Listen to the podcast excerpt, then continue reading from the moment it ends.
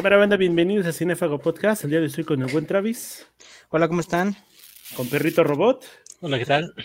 y, yo soy Hooter. Hoy vamos a hablar de eh, Alita, Ángel de Combate o Battle Angel Alita o como sea que la conozcan en su país, una película de 2017 que esperaron los fans de este manga durante muchísimos años. ¿Qué les parece a ustedes esta cinta, chicos? A mí se me hizo una película rara, pero rara en el buen sentido. Eh, creo que llevar a cabo una adaptación de un manga al cine es una, es una cosa muy difícil, ¿no? Y lo hemos visto, ahí está Dragon Ball Evolution, está este Dead Note, que ya, ya platicamos un poquito de eso, pero creo que aquí la manera en que lo toma Rodríguez es muy, como muy su estilo, como que trata de respetar mucho el material de origen, y bueno, yo desconocía el manga, ¿no? Pero tú lo ves simplemente con los ojos de, de Alita, o sea que, eh, que diría, ¿no? Es una carta de amor a, al manga prácticamente. O sea, creo que es que, que se atreve, que esa película es una película arriesgada. O sea, porque tampoco es una película que, que sea común. O sea, tiene una, una estética cyberpunk, pero sí se nota mucho la acción de Robert Rodríguez, esta cuestión muy frenética de los combates. Creo que es una buena película. Y ahora sí que error mío no haberla visto en el cine, pero me dejó con un muy buen sabor de boca. Cuando yo la vi en los trailers, inmediatamente me llamó la atención. Eh, toda esta atención al detalle, sobre todo en los efectos especiales, ¿no? O sea, pues, viene de la mano de, ya dijeron, de Robert Rodríguez y de su productor James Cameron, que pues, James Cameron sabe de pie a pa cómo manejar tanto efectos prácticos y efectos este, pues, especiales, ¿no? Ha sabido cómo moverse aquí en los últimos años. Eh, también me, me, llamó la atención esto, ¿no? O sea, el hecho de que hay cosas que puedes adaptar, obviamente, tanto de cómics, tanto de libros, tanto de mangas, al mundo del cine, ¿no? Hay cosas que van a funcionar, hay cosas que evidentemente no van a funcionar. Entonces, lo que Rodríguez toma, pues es obviamente el aspecto de, de Alita, ¿no? Estos ojos saltones de las monas chinas que hemos visto, pues, millones de veces, ¿no? Que pues cuando ya los cuando he visto memes que cuando los pasas tú al live action, pues se ven raros, ¿no? O sea, porque te, de hecho te, te puede resultar, hasta perturbador pero el hecho de que aquí con alitas sí funciona porque ni están tan grandes, así enormes que, que te que te pueden comer, pero tampoco son como los de un humano normal, ¿no? O sea, no son tan raros, pero pues sí te das cuenta de que ella es la protagonista, uh, sin saber nada de la historia, ella es la protagonista, solo con verla, y que pues obviamente pues es muy bonita, ¿no? O sea, creo que por ahí también es, está, empezamos un, un buen punto pasa lo mismo que con el efecto Yu-Gi-Oh, ¿no? Estos multicabellos de muchísimos colores delatan quién va a ser el seguidor de la historia. es bien padre comparar esta historia con Robert Rodríguez, una película, la, del mariachi, ¿no? Que hace con creo que 10 mil dólares y ahorita que tiene un presupuesto de 170 millones de dólares, demuestra por qué es un, un gran cineasta, por qué es capaz de hacer productos de cualquier envergadura y con la tecnología que le toque, ¿no? Pensemos en el mariachi, donde tuvo que pedir una pistola prestada, bueno, una metralleta prestada a un policía, y esta, pues, donde tiene carta abierta. ¿Qué les parece a ustedes, Christoph Waltz? Yo siento que es quien se lleva la cinta por muchos sentidos. Me gusta mucho su relación de papá, hijo, hija con, con Alita. Creo que si lo crees. Me parece que es un, un personaje eh, misterioso, no sé, yo pienso que quizá en el manga o en, la, en una potencial secuela eh, se exploraría más de su pasado, porque eso es como, me atrevería a decir que es como un personaje especie místico, ¿no? Por la manera en que sabe un montón de tecnología, que está reparando, pero a la vez funciona como mentor, pues diciendo, oye, no te metas con, con, eh, con esto, salte de esto porque es peligroso, pero pues también lo vemos entrar en acción. Cuando va a la cantina con este, se me fue el nombre del cyborg, pero me acuerdo que es a Hax en Deadpool, este, cuando se pone a pelear con él, este, y ahí también con su, con su más estilo Fortnite. Creo que es un grande, gordo ese.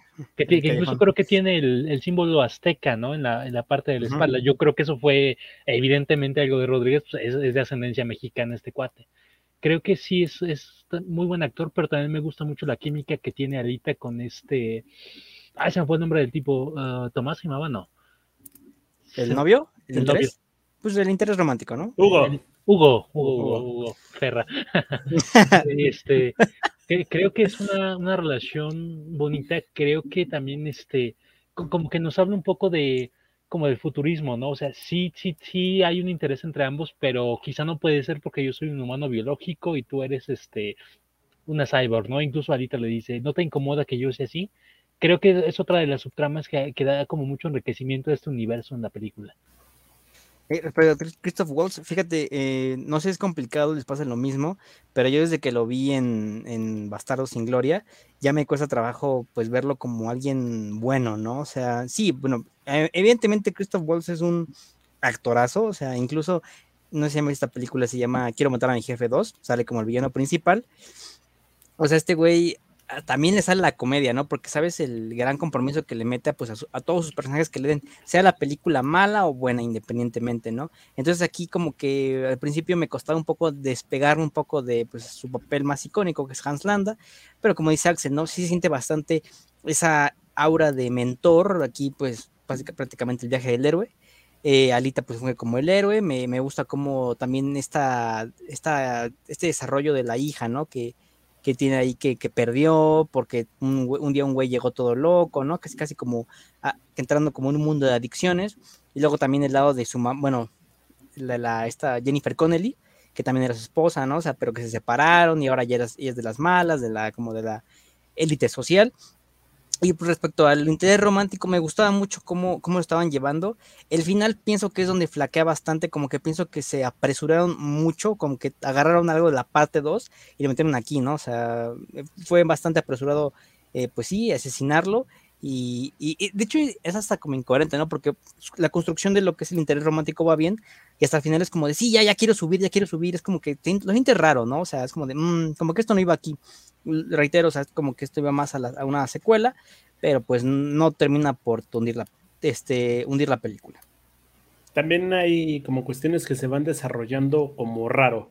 Por ejemplo, cuando va al bar para pedirle a todos los cazadores que se unen para vencer a Grewishka, que es este villano que no sé por qué le dan segundas y terceras oportunidades. Ya vieron que en la primera lo destazaron y dice, ah, no, pues es que es el único villano para el que nos alcanza, pues hay que explotarlo, ¿no? Que siga apareciendo en la película porque pues no tenemos una amenaza real.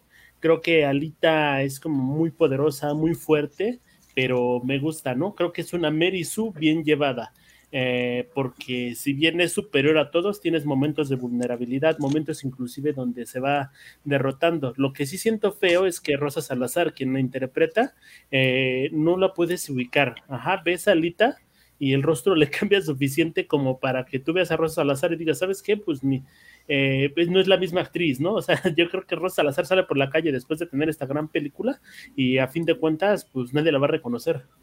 Y una cosa muy curiosa, ¿no? Porque también en el reparto pues, está Isa González, talento latino. Y, como que, como que, como que ahí, como que hay un, no sé si llamarlo como una, como una incoherencia o algo, pero creo que hubiera sido eh, mejor que, prácticamente hubieran tratado de calcar el, pues, el rostro de, Salazar a, Alita, ¿no? Quizá dejarle los superojos, pero pero sí, realmente el personaje pues, se ve completamente diferente. Podría incluso haberlo interpretado a Isa González, le ponen eso y pues, nadie ni por enterado. Respecto a lo que comentó Daniel, sí concuerdo, creo que en esa parte final de la película, como que yo no sentía dónde iba. Incluso como que te deja con ganas de más, ¿no? O sea, porque acaba la historia bien, por así decirlo, y luego ya va que va a subir con este Hugo y eso, eso yo lo sentía de sobra. Incluso pensé, no, pues cuánto dura la película, ¿no? Ha de durar dos horas y media para entregarnos otra, otra saga, ¿no? Y luego ves a Edward Norton este, como villano allá arriba, todavía te, levanta más las expectativas, y ahí nos corta. Creo que sí debió haber cortado, pues prácticamente pues, en el primer conflicto la, la película, porque sí, mm, ¿cómo decirlo? Es como The Amazing Spider-Man 2, ¿no? Te, te deja eh, con la pelea esta final de Reino, que va a pasar y, y probablemente nunca sepamos qué vaya a pasar y cuando Alita sube a, al mundo, ¿no? Creo que sí hay como fue, fue un error que, como dice Daniel, no, no le quita el ritmo a la película, pero se te deja como un sabor de boca algo extraño. Eh, no te vimos, Daniel. No te vimos tú. Creo que ahí hay problemas técnicos porque todavía no. Tú sigue hablando y vamos directamente a lo mismo. Hay una parte que me llama mucho la atención y es el, lo que mencionas, esta donde parece que se está cortando como la historia y a fin de cuentas eh, creo que más bien está pensado en una saga, ya la siguiente película está pensada para 2023 y, y se nota porque hay como cuestiones que no se resuelven y que esperamos que se vayan a resolver después. Incluso personajes, ¿no? Aparece por ahí este Jay Country como este, como un cameo muy leve y yo, yo esperaría que él fuera a aparecer en una futura secuela. Creo que también sale Michelle Rodríguez, si no me equivoco, ¿no? Ahí creo, creo que la vi de reojo. O sea, no, no estoy seguro si, si salió por ahí, pero sí. O sea, sí. O sea, yo creo que podría llegar a una, este, a una potencial secuela. O sea, no por nada los metieron ahí. A ver, este, sí, no. Sí, no por nada que este, están ahí. Yo creo que realmente había como planes para más eh, desgraciadamente creo que con la compra de, bueno, para Fox no fue un, negocio muy redituable y pues, prácticamente no hubo este, pues, no hubo planes para secuela. Quizá ahora que Disney tiene los derechos podría haber como, como alguna iniciativa, alguna secuela directa para Disney Plus o algo por el estilo.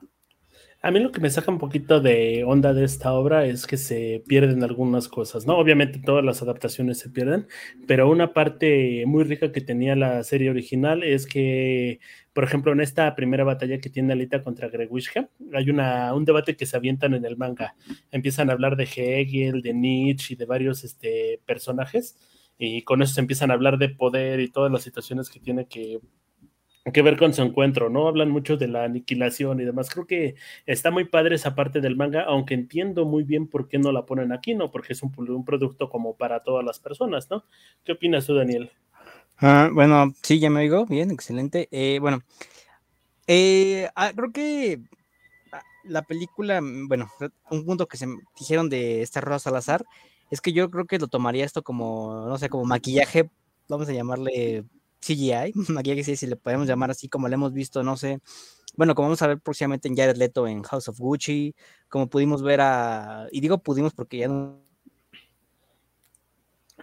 nunca lo veremos, este, en la de Todo el dinero del mundo, eh, de Ridley Scott, pero lo eliminaron por la controversia, ahí está maquillaje prostético, ¿no? O sea, como que cambiaba completamente la cara del actor pero estaba su voz ahí, ¿no? Entonces, Rosa Salazar, sí, yo también me acuerdo que me metí a googlearla y de verdad no la, no la reconocía, ¿no? Pero creo, que eso habla bastante bien de lo que era el trabajo, pues, CGI, ¿no? Porque de verdad, crees que Alita puede existir en nuestro mundo, ¿no? O sea, digo, más allá de los ojos, evidentemente, pero crees que puede existir en el mundo. Eh, hace rato mencionaste que tal vez era una Mary Sue, y digo, tal, bueno, como que justificando este hecho, hay que recordar que ella como que, pues, te dan esto de los flashbacks, eh, que ella era pues parte de un grupo aquí de soldados, ¿no? Muy experimentado.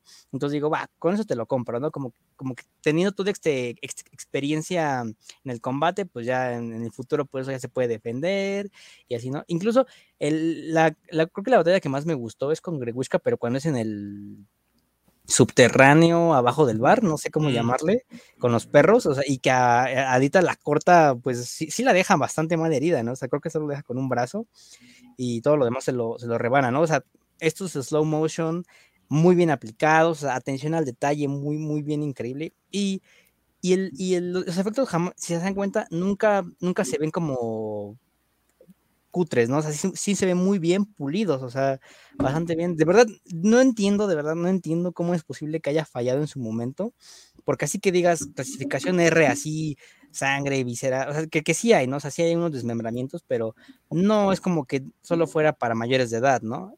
O sea, y tampoco la película no es aburrida, algo que pues el público en general se pudiera perder. Entonces, por lo que leí, si le va bien a el, libro de el libro de Boba Fett, este le van a dar pie a la secuela de Alita. Entonces, pues por eso ahí vamos a, a apoyar el The Book of Boba Fett. Yo, ahorita que mencionaste lo de Mary Sue, yo también creo que está justificado. Quizá no es la, una comparación válida, ¿no?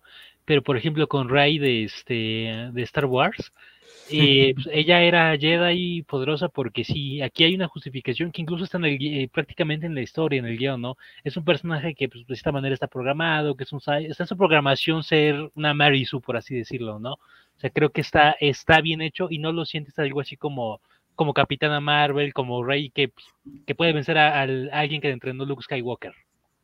Creo que también está padre esta parte donde va aprendiendo, donde va fallando. Eh, creo que se le quita un poquito el carácter de Mary Sue, si bien es la que, la que donde quiera que vaya sus chicharrones truenan, también tiene que pasar por este, por este procedimiento donde incluso ella no entiende qué es capaz de hacer, ¿no? Eh, la parte que sí no me gusta para nada, porque siento que se pudo ahondar un poquito más, es en la cuestión de la nave, ¿no? Entra nadando, llega al cuartel exactamente donde necesita pasar, sabe exactamente qué hacer, quizá quizá por instinto, quizá por programación, lo que quieras, pero saca la armadura y se va, ¿no? No hace preguntas, no busca nada más, dice, ah, este cuerpo es mío, me lo robo, adiós. Sí, creo que esa parte sí se siente como, como muy Deus Ex Máquina, pero ah, lo compro bien. Y, respecto a lo que dijiste ahorita de Hegel, o sea, yo, insisto, desconozco el manga, pero yo creo que, que, que poner es una película es, sería ir mucho, no tanto por todo público, ¿no? Sino iría, es, ir mucho contra el estilo de Robert Rodríguez. Robert Rodríguez es como muy, muy, este, muy irreverente, mucha acción, o sea, como que no lo veo, este, con una escena eh, filosofando, no es prácticamente su estilo. O sea, creo que, que, que su estilo es lo que la secuencia está de Boa Fett contra los Stormtroopers en The Mandalorian. Claro, eh, sí, creo, creo que incluso ponerlo en eh, ese tipo de cuestiones, no solo de Rodríguez, ¿no? Sino para cualquier director, en ese tipo de películas del género, como que haría la película lenta, ¿no? Como que vienes de, algo, algo, no divertido como tal, pero sí algo entretenido, es, creo que es la palabra entretenido, y como que abordar esos temas como de, vería como bastante denso, ¿no? Es como de, mm, la gente es como que cuando ya la tengan en streaming o en formato físico, es como, le adelanto esta escena, ¿no? O sea, para, para no, no perderlo. Y lo de la nave, fíjate, eh, creo que pudieron haber ahondado más un poco de la nave, este, un, un, un, uno que otro recuerdo por ahí, en vez de, pues, eh, cuando Hugo se vuelve loco y ya se quiere revelar, ¿no? Quizás es como una referencia, no sé, no sé, me sale mal el chiste, olvídalo, pero Hugo se quería revelar al fin de cuentas. Me gusta mucho la cuestión de los chingadazos que hay en esta película. Todas las secuencias de pelea están súper bien. Vamos a llamarlo animado, porque creo que lo que es lo que es, porque antes de una coreografía, creo que es una animación. Eh, te emocionas, inclusive en esta parte donde está aprendiendo a patinar. Creo que es muy hábil esta cinta para mostrarnos un universo y dejarnos eh, encantar por ellos. ¿no? no creo que nada en la cinta se vea chafa. No me costó trabajo trabajo identificar qué cosas eran reales y qué no. Creo que lo único que dijo, sabes que esto no es real, es la motocicleta esta de una sola rueda, porque pues, creo que no tiene equilibrio, ¿no? Y eso fue lo que me llamó más la atención de esta cinta. Creo que sí está muy bien trabajados los efectos especiales, eh, pero no sé, eh, desconozco, insisto, cómo sea el manga y, los escenarios, pero creo que eh, como que nos encierra nada más en ciertos puntos, ¿no? En este bar, en la iglesia, y así, por cómo te pintan el mundo, cuando hay pocas escenas ahí en exteriores que ves a lo lejos, pues, prácticamente esa estética cyberpunk.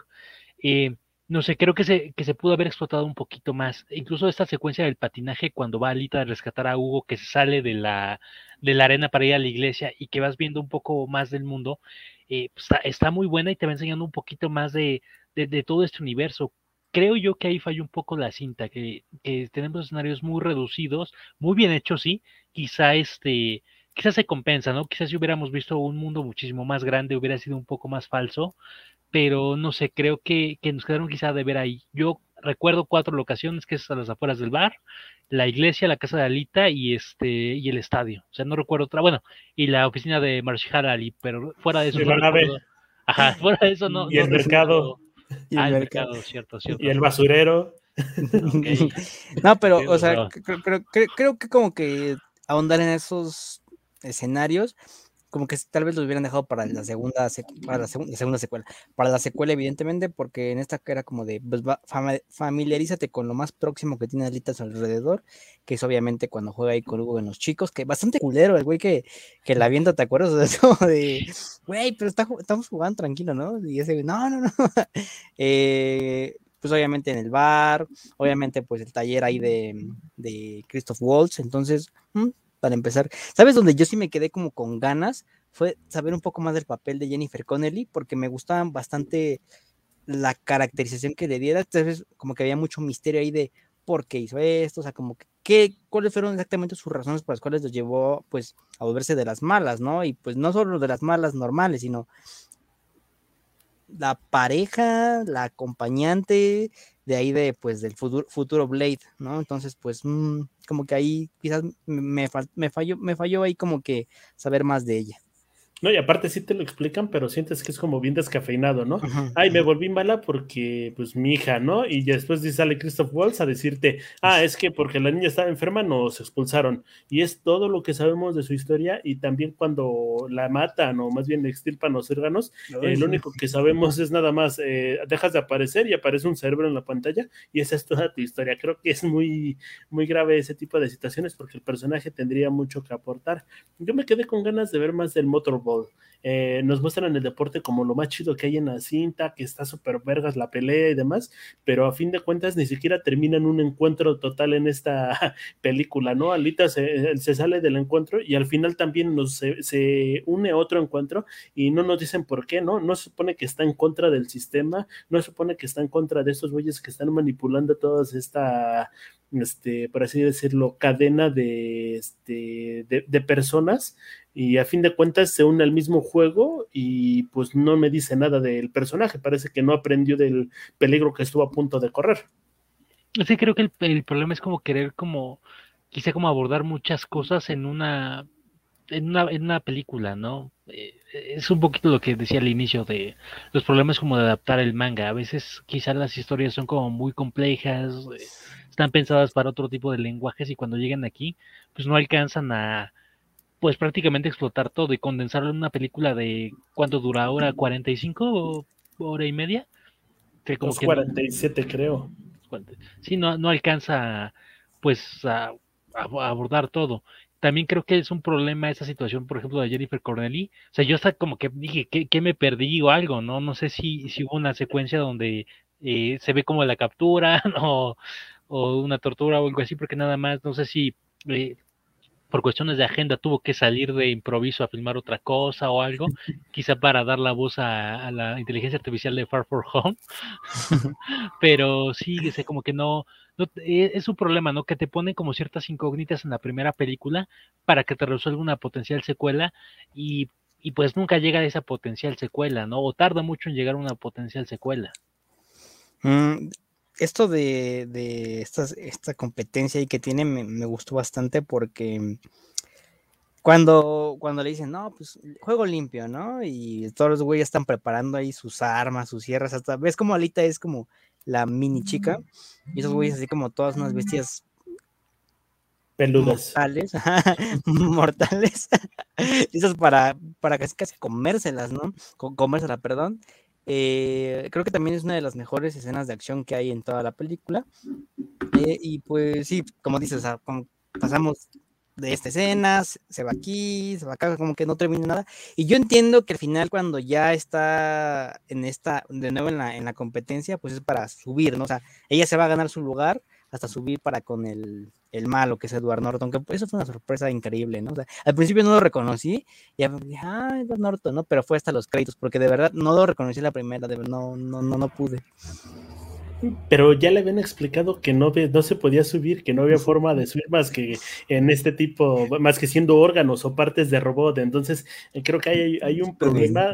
No sé si el que estaba mintiendo es este Blade o otro tipo de situaciones, pero a mí algo que me encanta de la película es que Alita es congruente con sus dos mundos, ¿no? Siempre pasa que el personaje recuerda las situaciones que hubo en su pasado y de repente, ah, no, por el poder del amor me voy a quedar con mis amiguitos y vamos a ser felices y tengo que ahora cumplir como en este sentido, ¿no? Y Alita es como parte de dos mundos. Cuando va recuperando la memoria sigue queriendo a este chico, bueno, Hugo, sigue queriendo al doctor Ido, sigue queriendo a la gente, pero sigue queriendo la venganza en contra de Nova porque pues le hizo, acabó prácticamente con su especie, ¿no? Creo que eso es algo muy interesante. Creo que es, pues, en parte por el, por el personaje, ¿no? O sea, le, le a final de cuentas, bien o mal, creas un vínculo y un, cariño con ella, incluso una empatía, ¿no? Porque te das cuenta que dentro de su, eh, no sé cómo llamar, maquinicidad, bueno, dentro de su cuestión robótica tiene cierta humanidad.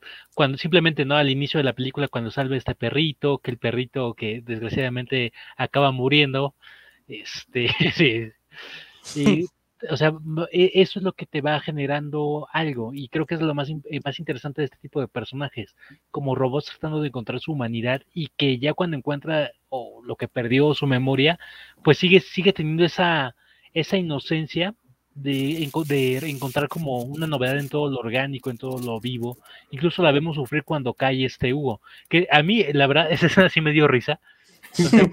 No, es que la cara que pone este Hugo cuando está cayendo es, es demasiado cagada. No sé, creo que, creo que debieron elegir otra toma o, o cambiar un poco ese día ahí, pero sí no, este, como que rompe el momento tenso que debió haber este, que debió haber eh, sido ejecutado. Eh, creo que sí desarrollas una empatía con, con, Alita, ¿no? O sea, sí te preocupas por ella. Y bueno, más allá de preocuparte por ella, creo que al menos conmigo, creo que sí desarrolla como una, como, como le, le, pondría el nombre de waifu, una waifu más en toda la lista de, que tenemos ahí. Eh, reitero, hicieron una Alita bastante atractiva. Eh, de verdad, no, no es difícil, pues, desarrollar un vínculo, ¿no? Con ella es que te encanta, o sea, es bonita y sabe pelear increíble, ¿no? Es como una, vamos, una, una especie de fe fatal, pero sin depender de un hombre, ¿no? Lo que pues por muchos actualmente pedido a gritos, ¿no? Para las producciones de, oye, pues queremos una mujer que, que sea fuerte e independiente, pero sin depender de un hombre. Y aquí la tenemos, ¿no? Pero cuando la tenemos, desgraciadamente el público no le presta atención, desgraciadamente, ¿no? O sea, como que le prestan más atención a otras cosas en vez de, de, este, este tipo de ejemplos como Alita. Entonces, mmm, reitero, bueno, repito, así como la misma idea de Axel, eh, como que en esta toma, toma de Hugo, o sea, e, es, se ve interesante, se ve bien como cuando va cayendo por todos los efectos que mencionamos, pero la cara no, la, bueno, la, la expresión del actor no le ayuda bastante, tal vez debieron como hacerlo eh, de espaldas hacia él, así como iba cayendo y solo enfocarse en Alita, ¿no? Así ya era mejor. Yo, yo como imaginé era una cara como, o sea, que debía haber puesto una expresión como de, como de Jonathan Kent muriendo, o sea, como tranquilidad, estoy bien, no te preocupes, pero no, o sea, pone una cara de, si hubiera eh, chupado un limón o algo así, porque es, no sé, creo que fue una pésima decisión. No, y aparte creo que es una de las escenas más desencantadas de toda la cinta porque está súper cursi. O sea, sí sé que se está desarrollando esta historia de amor, que son el uno para el otro y demás, ¿no? Pero aparte de que Hugo es medio estúpido porque hace todo lo opuesto a lo que se supone que quiere hacer, eh, este, se, se, condena a sí mismo a la muerte y aparte de todo se despiden con el clásico, ay, te amo, ¿no? Y se va cayendo poquito a poquito. Creo que la hace un poquito ridícula a mí el villano que me gusta mucho, creo que es una película de muchos villanos, pero que son bien llevados, ¿no? Porque son como antagonistas, tú estás esperando, pones toda la atención en Nova y eso permite que los demás puedan actuar como sea y tú vas a seguir en la atención de va a aparecer este personaje, ¿no? Pero este cazador que es Zapan, o Zapan, eh, creo que es muy interesante, aparte de lo del que mencionas del calendario este, mexica, eh, también me, gustan las intenciones que tiene, las motivaciones y el cómo este, inclusive lo llegan a vencer, ¿no? Cuando le quitan el rostro.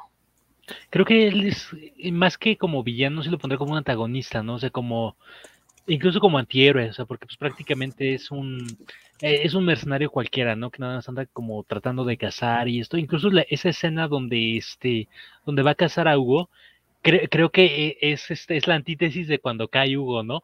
como que el choque emocional de no, yo lo voy a matar, eh, Alita, no, yo lo voy a matar y esto déjamelo a mí, es como muchísimo más, eh, está muchísimo mejor llevada a, a lo que pues, hicieron en la parte final.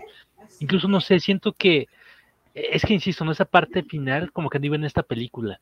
O sea, como que contradice quizá lo que ya hubiera podido aprender Hugo después de, pues prácticamente de, de ser intervenido para ser un cyborg. No, no me termina de convencer. No sé cómo es el manga, no sé si el personaje pudiera aparecer en una segunda o tercera entrega, pero como que sí, yo creo que, que no da para más. Y de villanos, Marshall como que no lo sentí tan imponente como villano. O sea, creo que te lo ponen como, o sea, te lo ponen como la amenaza máxima a lo largo de toda la película pero creo que es que, era bait, ¿no? O sea, como que todo lo, sí, como que todo lo que es este, eh, la manera en que te lo venden y al final que sea, a mi punto de vista, como tan, tan patético y vencido, tan fácil, por así decirlo, creo que no, o sea, creo que las amenazas prácticamente estaban abajo y, y Marshall Ali solo era una cortina de humo, no sé. Me imagino que al final lo ponen a bailar Never Gonna Give Me Up. Parece un niño excelente. Eh, no sé, pienso que como tal, el los villanos se los dividiría entre Mahershala Ali, bueno, Blade, y entre Grewishka, porque es el que con el que se más echa los tiros ahí, Alita. eh, grandes tiros, por cierto. Al, al, Ajax, como que es como de, como ya, ya dijeron, ¿no? El mercenario y como que solo quiere dinero, o sea, no, él no tiene un mando definido, él solo quiere el dinero y ya. Gregus es como el arma y la mente, pues yo se la pondría a Blade, ¿no? Y pues eh, Edward Norton, mm, como solo sale hasta el final, yo lo pondría como la mente maestra, detrás de la mente maestra, que a fin de cuentas está controlando todo, ¿no? O sea, nada más así. Pero pues, respecto a bien, creo que no tengo queja, porque sí, como que hay, hay, una galería, ¿no? Bastante, bastante interesante, o sea, no es como que el malo porque es malo y ya. De hecho, o sea, a mí sí me gustó la muerte de, de Blade, y no, no tengo queja con eso. Me gustó bastante que, pues, Edward Norton pues, estuviera controlando y que se estuviera hablando a través de, de Blade, ¿no? eso sí, estuvo chido. Me recordó este a. No sé si llegaron a ver a jugar en, Star Wars The Force Unleashed 1 cuando, cuando a través de este androide, pues los jefes. Sí, que veas contra Darth Maul y. De, de Esquila, pues era bastante, ya chido. Y creo que también la dibuja muy bien al villano que es Nova, ¿no? Porque lo tienes eh, súper controlador de todas las situaciones y el hecho de que el otro se esté muriendo y ni siquiera le dé un momento para morirse y tenga inclusive que comunicarse con Alita a través de este conducto a pesar de que pues la vida se le va, ¿no? Sí, o sea, yo creo que pues, prácticamente el villano, villano, es que ni, siquiera podemos ponerlo como villano en esta película de Edward Norton. O sea, es, prácticamente un, un, cameo, ¿no? O sea, creo que, que para mí en el top de... O sea, yo, yo creo que la amenaza central sería este, el güey mamadísimo que, con el que siempre se anda peleando. Se me fue ahorita el... Wishka. Ajá.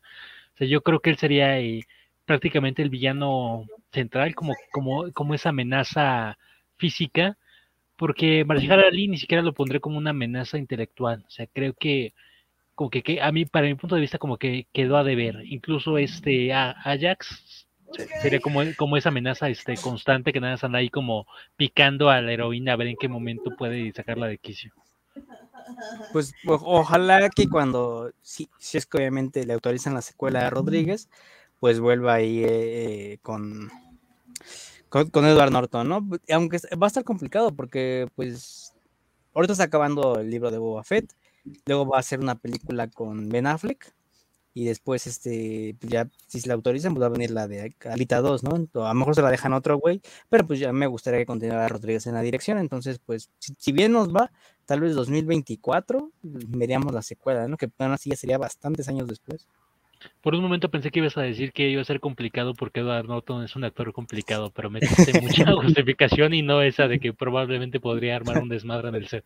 Pues quién sabe, igual y en What If por eso le pusieron su secuencia de, de para empezar a contentarlo, tantear el terreno y por favor regresa, ¿no? dinero ya hay de sobra, ¿no? Ahí con, con, con, la adquisición de Fox. Sí, yo creo que ahí tiene más posibilidad de hacer una secuela con Disney que con Fox. Efectivamente. Y pues creo que Alita es una película interesante. Eh, que sí juega mucho con el steampunk, pero que también le, mete varias cosas de géneros que ya conocíamos. Eh, si bien de repente parece enfrascarse mucho en la historia romántica, que creo que es lo que más flaquea sobre todo al final, es una cinta que vale la pena verse, ¿no? ¿Ustedes qué, con qué concluyen, muchachos? Yo creo que es una película buena. Eh, insisto, no he leído el manga, pero yo me atrevería a decir con mi conocimiento de las pocas películas basadas en manga que es la mejor. Realmente creo que es un buen trabajo. Se ve que este Cameron es fanático de, pues prácticamente de la obra original. Es una película diferente, es una propuesta arriesgada y creo que se, sin duda se, debe dar se le debe dar una oportunidad. Yo también la recomiendo bastante. Eh, los hombres van a terminar este, encantados de Alita, así como yo, lo admito, porque si no, no lo diría, solo, ay, sí, más no. Y las mujeres pues van a encontrar tal vez en Alita pues una mujer en la cual reflejarse, ¿no? Quizás ahí siendo una, una conexión de, ah, pues la chica que no viene de ningún lado, que solo sale de la nada, o sea, la chica que sale de la basura prácticamente, como que desde, ahora, sí que desde, ahora sí que desde abajo, pero bien construida, ¿no? Porque ella sí aprende a pelear, aprende a hacer ciertas cosas, ¿no? Pese a que ya tiene el conocimiento adquirido, aprende bastantes cosas y que está en constante aprendimiento. Y a, pesar de que la derrotan, cosa que Rey nunca le pasa, solo en creo que el episodio este 7 cuando la duermen, Pero bueno, eh, aquí la derrotan y aprende de ello, ¿no? O sea, de verdad creo que es de las pocas protagonistas mujeres eh, con la cual de verdad hay una empatía, precisamente por hacia dónde va su dirección, ¿no? O sea, creo que es, creo que es la ventaja de, de Alita, y pues, quédate conmigo, Alita. o Rosa, ¿no? Y pues antes de irnos, les recomiendo que también, o sea, aparte de este live action, creo que también hay otros buenos. Está Battle Royale, están las películas de 20th Century Boys, las películas de Rurouni Kenshin, que están más o menos. Old Boy, vean Old Boy, que está súper de huevos. Y Alice in Borderland, creo que todas esas merecen la pena. Pero antes que todo, vean Alita y si tienen perritos, no dejen que se enfrenten a cyborgs gigantes. Puede, puede acabar mal.